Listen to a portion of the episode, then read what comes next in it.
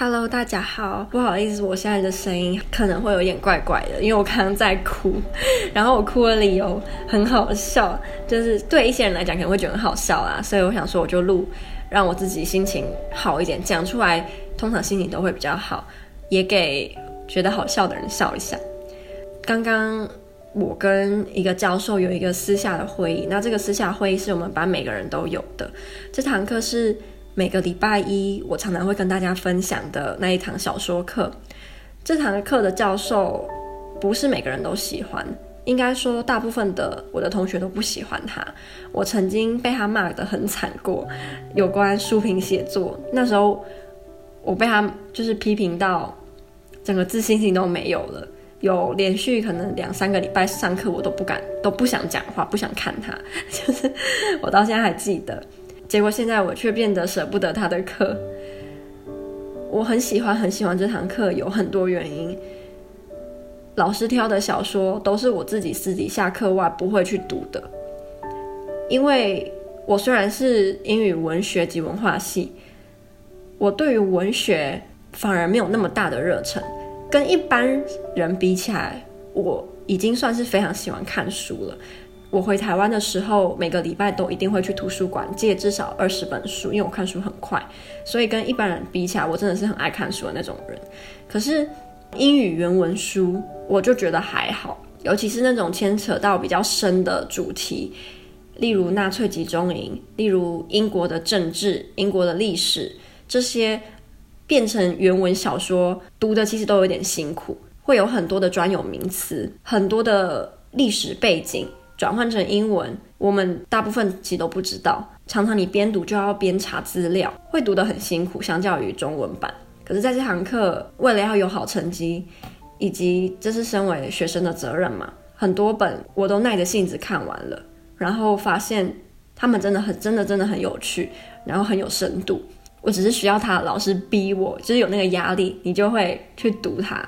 然后你才能够学到那本书里面的知识。第二个我喜欢这堂课的点是，老师提供的文章跟我们同学提供的文章很多时候都很不一样。可是这个不一样是好的。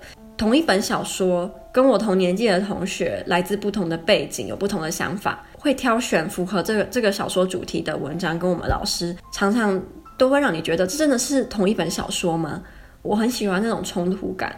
尤其是我们老师选的文章，很多时候独立就可以是一堂课。然后第三点，我喜欢这堂课的原因是上课的讨论方式。我们教授他有时候有点可怕，是他不会为了要给你面子或怎样，就不在课堂上反驳你的观点。所以你在发言的时候，你都要心理准备，老师可能会不认同你讲的。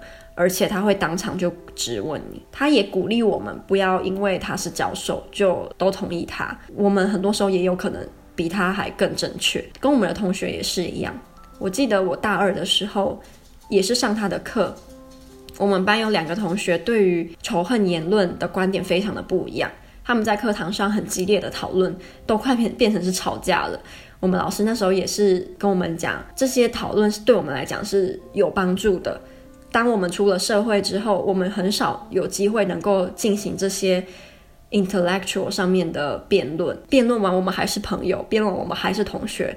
可是，在社会上就不是这样，你可能就要变得更小心翼翼。我们可能也没有那么多的时间去读工作以外的书，或是工作以外的时间，我们只会想要休息，不会想要再去对知识有更多的追求。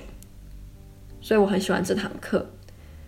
再来，我喜欢以一个东方人的角度去跟这一群欧洲人讨论。我们班还有一个那个亚洲人啊，那个哈萨克的女生，但是她的观点比较没有那么明显的亚洲，可能因为她妈妈好像是乌克兰人吧，应该是因为这样的关系。我们在探讨集中营或是欧洲的政治，很明显你就可以感觉得到我的看法跟他们是不一样的。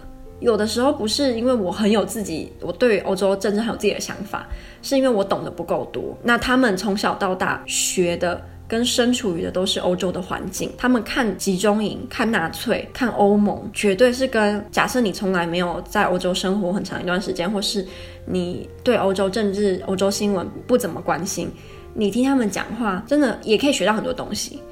你还可以看到年轻一辈的欧洲人跟中老年、中老年的欧洲人，他们是怎么看待，例如 Brexit，怎么看待 European Union。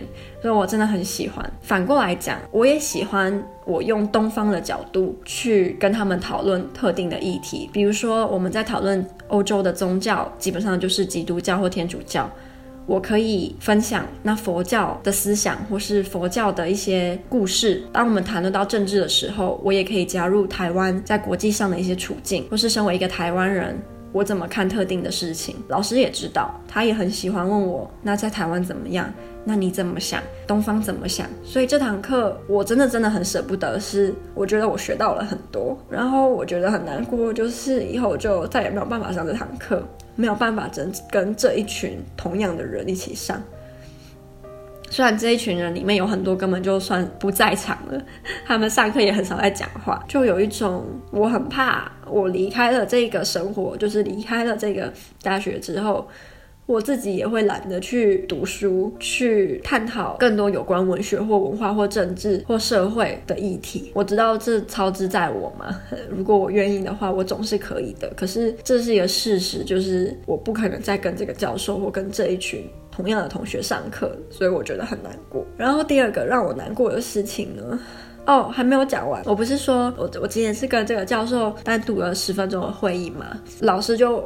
有跟我讲一些他对我的看法吗？他说我虽然年纪很轻，可是我已经有我自己的 social political standpoint，我有我自己有关社会、有关政治的的想法。他觉得这是一个好事，而且他是从我挑选的文章、我报告的方式、我思考的模式，发现到原来我有这个倾向，就是我已经有我自己蛮特定的观点了。他还说我是班上。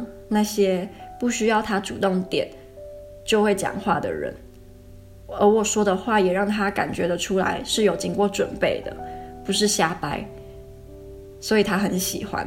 然后他后来问我对于这堂课架构的看法，我跟他说的大概就是我前面跟大家分享的那些，他就点点头，问我你刚刚说你有别的问题是什么？因为我前面有跟老师讲，回答完他的问题，我可不可以额外问他一些其他的？他说可以。我问他，我在刚开学的时候有送老师一本书，叫做《绿岛》（Green Island），有关台湾的小说。我想问老师对那本小说的看法怎么样？老师说今天每个人只有十分钟，即使他想要，也没有办法延长我们两个人今天的 meeting，所以他建议我们可以额外再见面一次讨论。这些问题，因为我第二个问题是想要问老师，如果我想要 self study，他有什么建议？然后在结束之前呢，老师就跟我讲说，就是 you are an interesting person and you are a good student。然后我听了就觉得，不知道，我觉得很很开心，老师他认同我，然后我觉得就是觉得很开心，可是。可是就觉得很难过，因为以后再也没有办法，没有办法跟老师有这些讨论，因为我觉得很难过。我真的没有打算要哭的，我就是情不自禁，我就想到讲了，我就 我就想哭。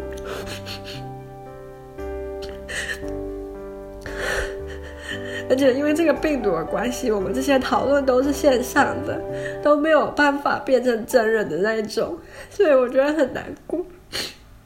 我还有好几堂其他的课，明明可以很有趣的，都是因为这个病毒就都没有了。可是。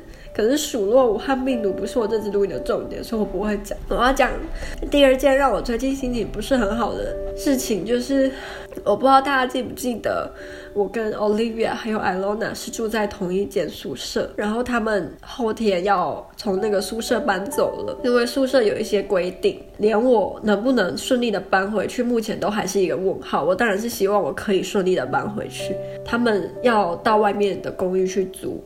这件事情让我蛮难过的是，我们住在一起的那一段时间，我很喜欢我经过他们的房间可以听到他们的声音。我喜欢当我心情不好的时候，我可以走去他们的房间敲门。我喜欢当我在宿舍，当我在学校遇到困难的时候，我只要走几步就可以到他们的房间找他们。我们度过了好几次一起录《洋牛台妹欧北共》的系列那段时光，也是因为武汉肺炎。让我们分隔两地，没有办法再继续录音。我还记得我的宿舍房间里面有一个料理块，是日式的玉米浓汤块吧。我那时候艾罗娜来我房间，我还跟他讲说，我们找机会再一起做这个。他说好。然后现在也不可能了。当然我可以去他们的家住，但是就不是我们一起在宿舍住。我们好几次都一起看电影，一一起追剧。